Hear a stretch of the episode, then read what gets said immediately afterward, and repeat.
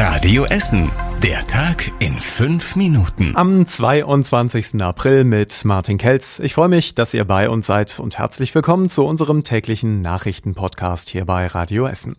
Gestern Bundestag, heute Bundesrat und gleich im Anschluss auch der Bundespräsident. Das neue Infektionsschutzgesetz hat alle Hürden passiert und doch sind die Corona-Einschränkungen auch hier bei uns in Essen umstritten. Ich halte davon gar nichts. Sinnvoll finde ich, dass wir den Scheiß vielleicht endlich mal eingedämmt kriegen. Und äh, eine Ausgangssperre glaube ich nicht, dass es was bringt. Ich bin noch nicht überzeugt davon. Mir ist es relativ egal. Hauptsache, die Lage beruhigt sich. Ja, wir wollen ja alle, dass das schnell wieder besser wird. Und wenn es das sein sollte oder das helfen könnte, dann sollten wir das alle machen. Auch in Essen treten durch die Notbremse wohl schon in den nächsten Stunden in der Nacht von Samstag auf Sonntag viele Änderungen in Kraft. Viele Anfragen gibt es hier bei Radio Essen gerade zur Ausgangssperre in der Nacht. Sie soll ab einem Inzidenzwert von 100 gelten. Dieser Wert ist in Essen schon seit 30 Tagen überschritten. Zwischen 22 und 5 Uhr darf laut Gesetz dann niemand vor die Tür. Es gibt aber viele Ausnahmen. Zum Beispiel dürfen vor Mitternacht auch Spaziergänger oder auch Jogger ohne Begleitung raus. Das Einkaufen mit Click and Meet in den Essener Geschäften könnte dann wieder wegfallen und Schüler müssen ab einer Inzidenz von 165 wieder zu Hause unterrichtet werden.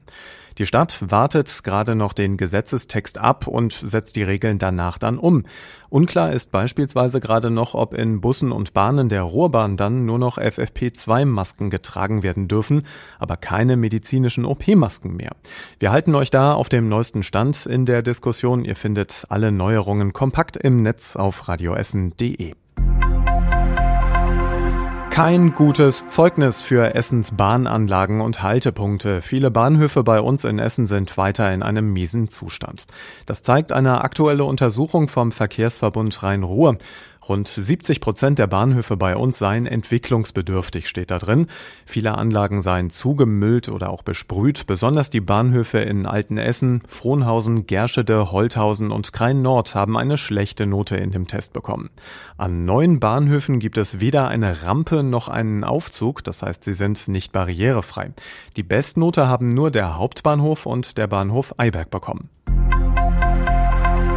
Die Essener Feuerwehr und die Polizei hatten in der Nacht mit gleich zwei Bränden im Essener Norden zu tun, einmal in Delwig und einmal in Borbeck. In einem Mehrfamilienhaus brannte erstmal ein Haufen Müll. Dieses Feuer ist schnell gelöscht gewesen, aber nur eine halbe Stunde später brannte dann ein Haufen Zeitungen in einem anderen Wohnhaus. Die Polizei prüft jetzt einen Zusammenhang und bittet um Zeugenhinweise. Beim kommunalen Ordnungsdienst hier bei uns in Essen sind in den letzten Monaten ganz besonders viele Corona-Einsätze bearbeitet worden. 2020 gibt es bei gut 70 Prozent dieser Einsätze einen Corona-Bezug, meldet die Stadt. Der Ordnungsdienst habe insgesamt rund 5000 Meldungen per Telefon oder per E-Mail bekommen. So viel, dass es gar nicht mehr möglich war, eine genaue Statistik zu schreiben. Lokale Schwerpunkte bei uns waren Parks oder Spielplätze und das gesamte Gebiet rund um den Baldeneysee. Nach einer wilden Verfolgungsjagd in Vogelheim sucht die Polizei jetzt nach Zeugen. Eine Streife wollte einen grauen Mercedes kontrollieren.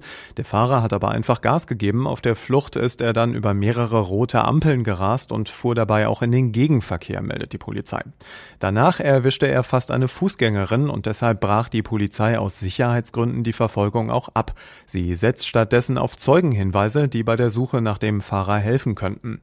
Details zu der Verfolgungsjagd und einen Kontakt zur Polizei gibt es auf radioessen.de. Und das war überregional wichtig. Bundesgesundheitsminister Spahn erwartet spätestens für den Juni eine Freigabe der Corona-Impfungen für alle Impfwilligen in Deutschland. Spahn hat im Bundesrat gesagt, mittlerweile sei die Hälfte der über 60-Jährigen in Deutschland mindestens einmal geimpft. Und zum Schluss der Blick aufs Wetter. Heute Abend und auch in der Nacht gibt es so ein paar Wolken bei uns. Es ist aber trocken und es wird kalt bei zwei Grad in der Nacht.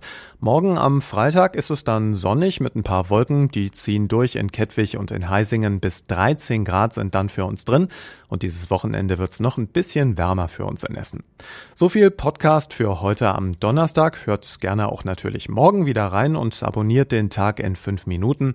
Nachrichten zum Lesen und Hören gibt es auf radioessen.de und natürlich morgen früh wieder ganz frisch ab 6 Uhr bei Radio Essen. Bis später.